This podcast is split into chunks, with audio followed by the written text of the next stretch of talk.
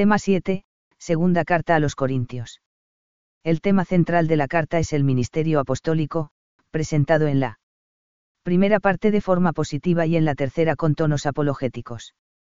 Y en ocasiones irónicos, frente a las falsedades que algunos propalaban. Contra San Pablo. En la parte central dedicada a la colecta, se subraya el valor religioso y social de la solidaridad con los más necesitados. Una ocasión de la carta. Una primera cuestión en torno a la carta es la relación entre cada una de sus tres partes. Se trata de un tema muy debatido, y que ha dado origen a diversas hipótesis que, lógicamente, están directamente relacionadas con la ocasión en la que habría sido escrita la carta o, en su caso, cada una de sus secciones.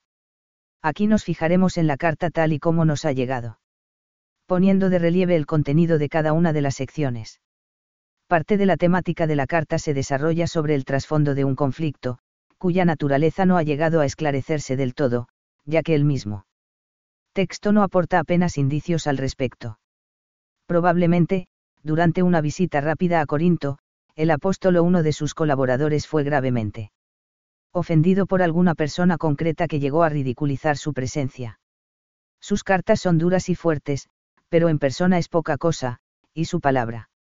No vale nada, 2 CO 10,10. Por otra parte, los que llenaban de dolor el corazón de Pablo fueron los, falsos maestros, seguramente un grupo de cristianos judaizantes que llegaron de fuera enseñando doctrinas contrarias al Evangelio verdadero. Quizás se juntaron ambas circunstancias, las ofensas de una persona individual y la actitud de los superapóstoles, que ocasionaron la pena del apóstol y provocaron la apología contenida en la carta. 2. Estructura y contenido.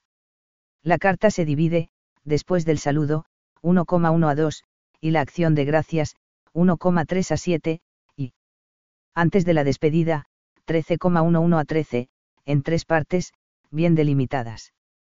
1,12 a 7,16 en la primera desarrolla con bastante homogeneidad las características del evangelizador cristiano.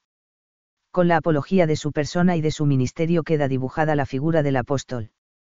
8,1 a 9,15 La segunda está dedicada a la colecta de Jerusalén. Como había hecho. En 1 Corintios, San Pablo estimula a estos cristianos más pudientes para que ayuden a los de Jerusalén, que se encontraban en serias dificultades de persecución y penuria. 10,1 a 13,10 La tercera parte es una apología del apóstol frente a las calumnias de los adversarios.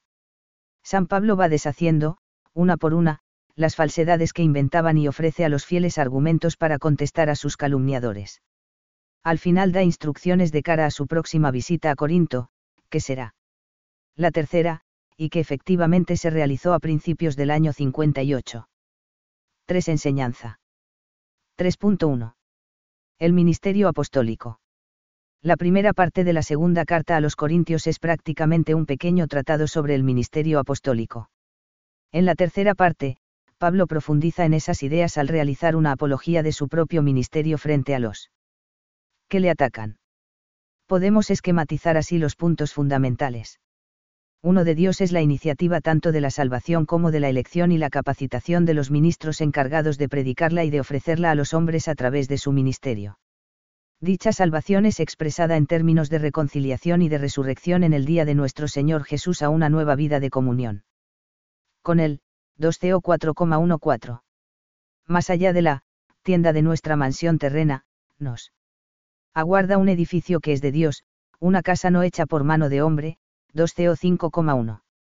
Quien nos ha preparado para este fin es Dios, el cual nos ha dado como arras el Espíritu, 2 CO 5,5. Dios es fiel a este proyecto, su, sí. Se ha hecho realidad en Jesucristo, su Hijo, en quien se han cumplido sus promesas, 2 CO 1,20. Por otro lado, Dios elige a los ministros de este Evangelio, Pablo es consciente de ser apóstol de Cristo Jesús por voluntad de Dios, 2 CO 1,1, de haber recibido su ministerio por la misericordia de Dios, 2 CO 4,1, y de haber sido capacitado por Dios para llevar a cabo su misión, 2 CO 3,5 a 6. El ministro se sabe vaso de barro portador de un tesoro que es divino, con plena Conciencia de que la sobreabundancia del poder es de Dios, 2 CO 4,7. Es. Más, el apostolado es propiamente una acción de Dios, de la que el apóstol es instrumento, sois una carta de Cristo, redactada por nuestro ministerio y escrita no con tinta sino con el Espíritu de Dios vivo, no en tablas de piedra sino en tablas que son corazones de carne, 2 CO 3,3.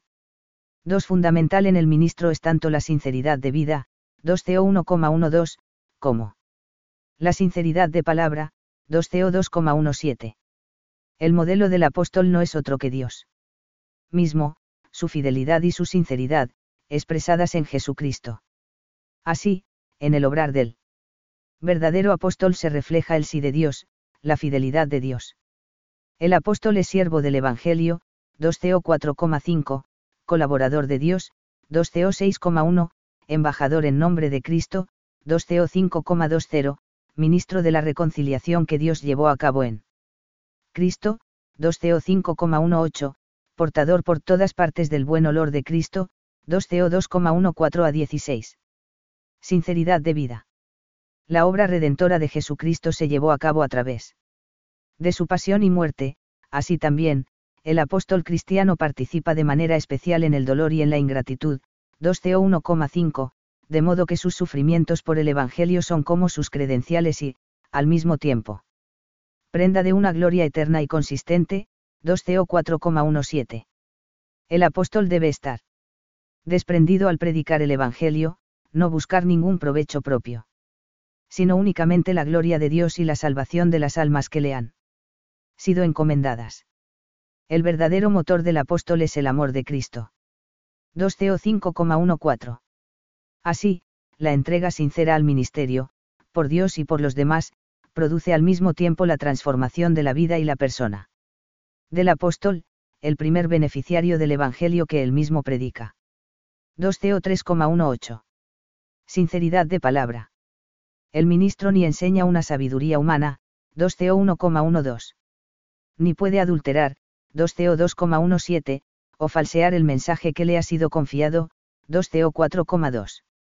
Pablo afirma que le une a los fieles un amor como el que existe entre padres e hijos. Ellos son ya ahora su carta de recomendación. 2 CO 3,2, y serán un día su orgullo delante del Señor. Por eso, siente por ellos celos de Dios y no permite que nadie los pervierta. 3. El ministerio consiste en la predicación del Evangelio glorioso de Cristo, el cuál es la imagen de Dios, 2 CO 4,4, el Evangelio de la gloria de Dios que está en el rostro de Cristo, 2 CO 4,6.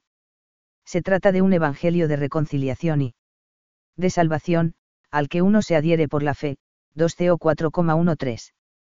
Este ministerio es superior al de la antigua alianza, el ministerio de la condenación, basado en la letra de la ley, y del que fue ministro Moisés, el cual, aun siendo glorioso, en cuanto pasajero debe dejar paso a otro, el que permanece, que abunda mucho más en gloria, el ministerio de la justicia, 2 CO 3,9. Este ministerio ofrece la reconciliación conseguida por la muerte de Cristo.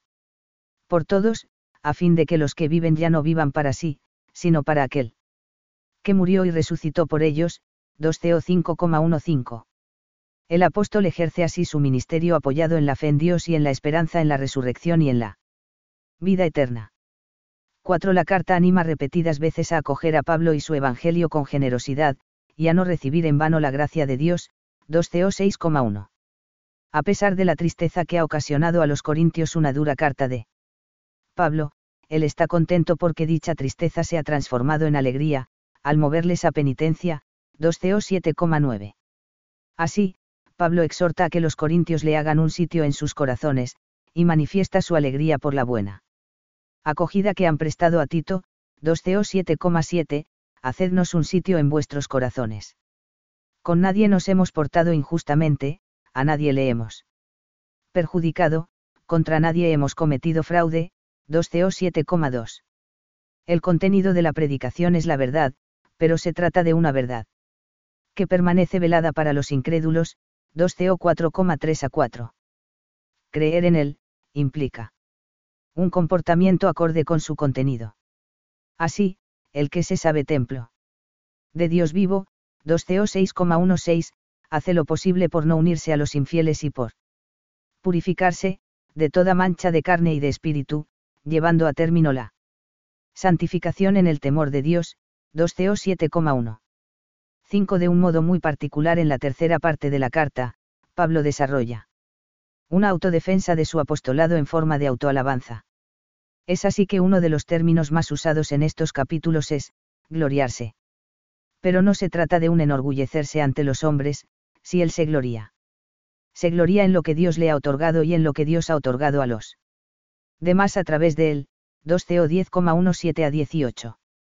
El orgullo malo es el orgullo del que considera como propias las acciones de Dios, el del que se recomienda así. Mismo, como dice Pablo hacen los superapóstoles. En este sentido, ya.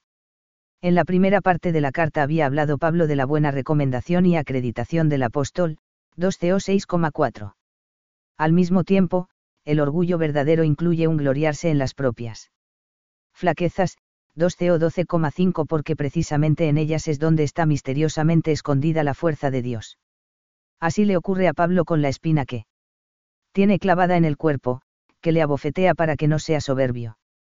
En su oración de petición para librarse de este obstáculo, Pablo recibió una luz, te.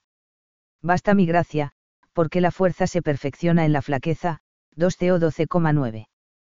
Con más vergüenza, pero al mismo tiempo con gran claridad, Pablo aduce. También en su defensa las revelaciones particulares que ha tenido, 2 CO 12,1 a 4. Si hace esto es porque la verdad del Evangelio está en juego, no le importa su persona, sino que, atacando a su persona, el Evangelio que predica quede desprestigiado y la Iglesia se aleje así de Cristo, su esposo, estoy celoso de vosotros con celo de Dios, os he desposado con un solo esposo para presentaros a Cristo como a una virgen casta, 2 CO 11,2, es que no reconocéis, por vuestra parte, que Cristo Jesús está en vosotros. 2 CO 13,5. 3.2. La comunión de bienes. La colecta a favor de los fieles de Jerusalén era una necesidad apremiante y San Pablo la ordena entre los cristianos de Corinto, como venía haciendo en las otras iglesias por él fundadas, 1 CO 16,1.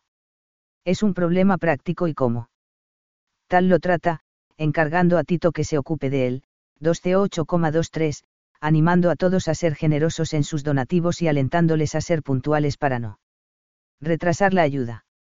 Pero más allá de las cuestiones prácticas, Pablo da a la colecta un profundo sentido teológico.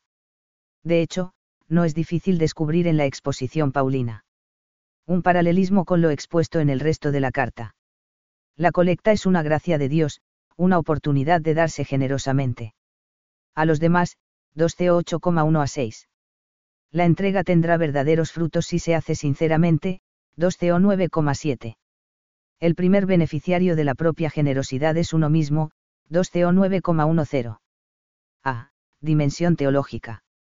La generosidad en la limosna pone al cristiano en relación con Dios que da con largueza y, ama al que da con alegría, 2CO 9,7. Por un lado, San Pablo anima a imitar la capacidad de don que Dios tiene, y poderoso es Dios para colmaros de toda gracia, para que, teniendo siempre en todas las cosas todo lo necesario, tengáis abundancia en toda. Obra buena, 2 CO 9,8. Por otro, invita a que sea una donación generosa, con largueza, 2 CO 9,9. Además, Dios, que enriquece al sembrador, acrecentará los frutos de vuestra justicia, 2 CO 9,10, es decir, de vuestra santidad, os digo esto. Quien siembra escasamente, escasamente cosechará, y quien siembra copiosamente, copiosamente cosechará, 2 CO 9,6. Por último, Pablo recuerda que el don es tal, cuando se hace con alegría. Si se actuase por obligación, ya no se trataría de un don, que cada uno dé. Según se ha propuesto en su corazón, no de mala gana ni forzado, porque Dios ama al que da con alegría, 2 CO 9,7. B. Dimensión cristológica. En la colecta los fieles imitan a Jesucristo que, siendo rico, se hizo pobre. Por vosotros, para que vosotros seáis ricos por su pobreza, 2C8,9. ¿Cómo? También escribe en el himno de Filipenses, FLP 2,6 a 11, el desprendimiento de Cristo es expresión visible de su encarnación. Este argumento cristológico tan audaz eleva el valor humano de la solidaridad a virtud sobrenatural de identificación con Jesucristo.